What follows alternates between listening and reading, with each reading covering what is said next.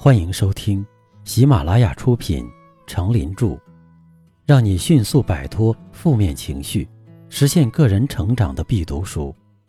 别太纠结，也别太不纠结。播讲，他们叫我刚子。欢迎订阅并分享给你的朋友。第四章，不悲观，享受活在当下的美好。第四篇，乐观是一种选择。我们设想，在一个公司的销售额没有达到去年的水平，销售经理召集他的职员开了一个大会。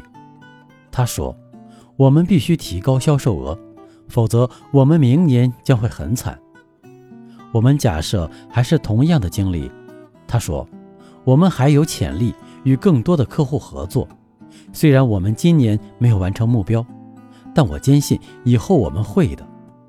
我们一定会做得更好，因为我们本身就很优秀。上面两段话，哪一种表达方式更能激起职员们的乐观情绪和积极的反应？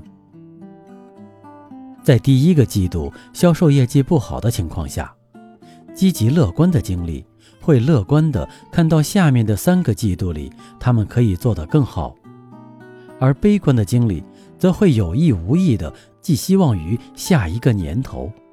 他的情绪将会通过某种方式传递给他的职员和顾客。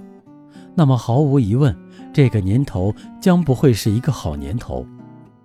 假设你在做房地产生意，你对自己说：“现在抵押贷款非常不好做。”现在可能不是做生意的好时候，我为什么要跟自己过不去呢？现在，再和另外一种想法做一个对比。现在抵押贷款不是很好做，它将会吓跑一些实力薄弱的投资者。现在正是做生意的好时候，最大的受益者将会是我这样吓不跑的人。另外一个例子。你是汽车销售顾问，但是你发现几乎所有的顾客都只买你的竞争对手的车。你可能会想，他们的车的确不错，但是有谁乐意在大街上驾驶和别人一样的车？现在是我卖车的好机会。另一种反应是消极的，他们的车在市场上很抢手，每一个人都想买，我可竞争不过他们。每一个来买我车的客户都在拿我的车和他的车相比，我不如就此罢手，和他们竞争是没有好结果的。由此看来，悲观是一种选择，沮丧是一种选择，乐观也是一种选择。阿伯拉罕·林肯曾经说过：“大多数的人都是像他们所决定的那样高兴起来的。”如果你希望操练验证一下，不妨从下面开始看一看，这样做之后，你的情绪是否会提升？一，利用镜子技巧，使你脸上露出一个很开心的笑脸来，挺起胸膛，深吸一口气，然后唱一小段歌。如果不能唱，就吹口哨；若是你不会吹口哨，就哼哼歌。记住自己快乐的表情。二，学习运用幽默。幽默是能在生活中发现快乐的特殊的情绪表现，可以从容应付许多令人不快、烦恼甚至痛苦、悲哀的事情。三，坚持微笑待人。俗话说：“笑一笑，十年少。”笑可以使肺部扩张，促进血液循环。四。多参加有益的文体活动，培养活泼进取、开朗、积极参与的生活态度，在平凡稳定的生活中创造追求的源泉，谱写快乐的人生。五，用欢乐促进人际关系，在寝室就寝前讲几段笑话或提议回顾小品、相声中的片段。六。忘却不愉快的经历和事情，培养广泛兴趣，既充实生活，保持心情愉快，也可以作为化解紧张情绪的手段。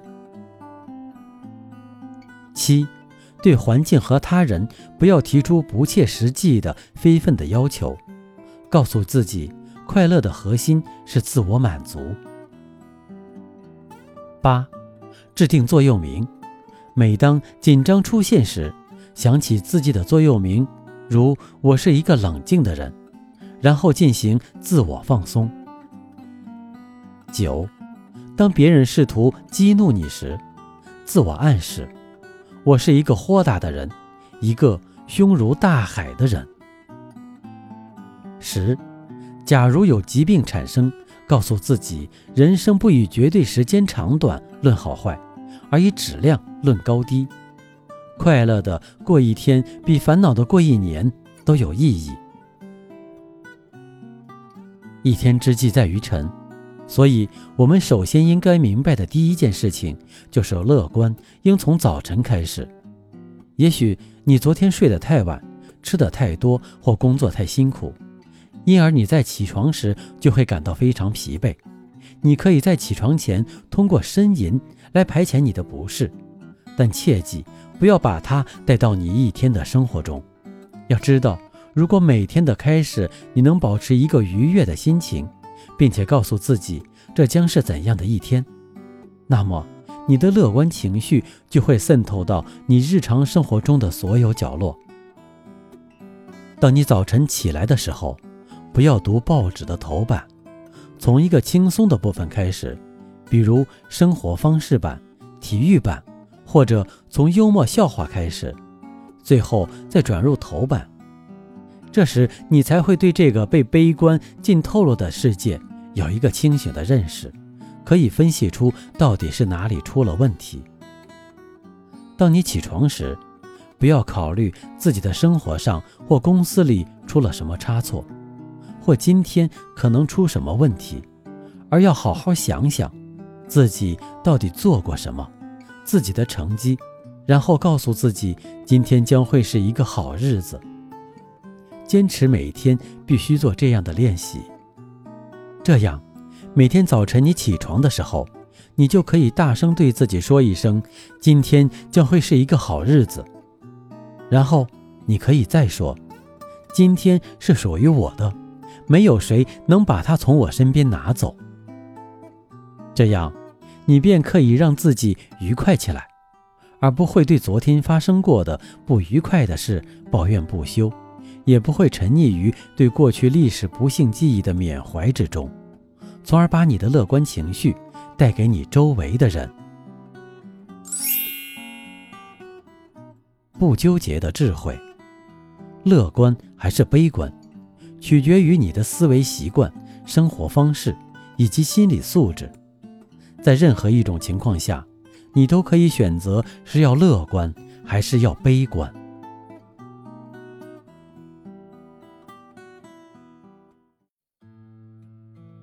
您刚才收听的是《让你迅速摆脱负面情绪，实现个人成长的必读书》，别太纠结，也别太不纠结。由喜马拉雅出品，程林著，播讲。他们叫我刚子，欢迎订阅这个专辑，感谢您的收听。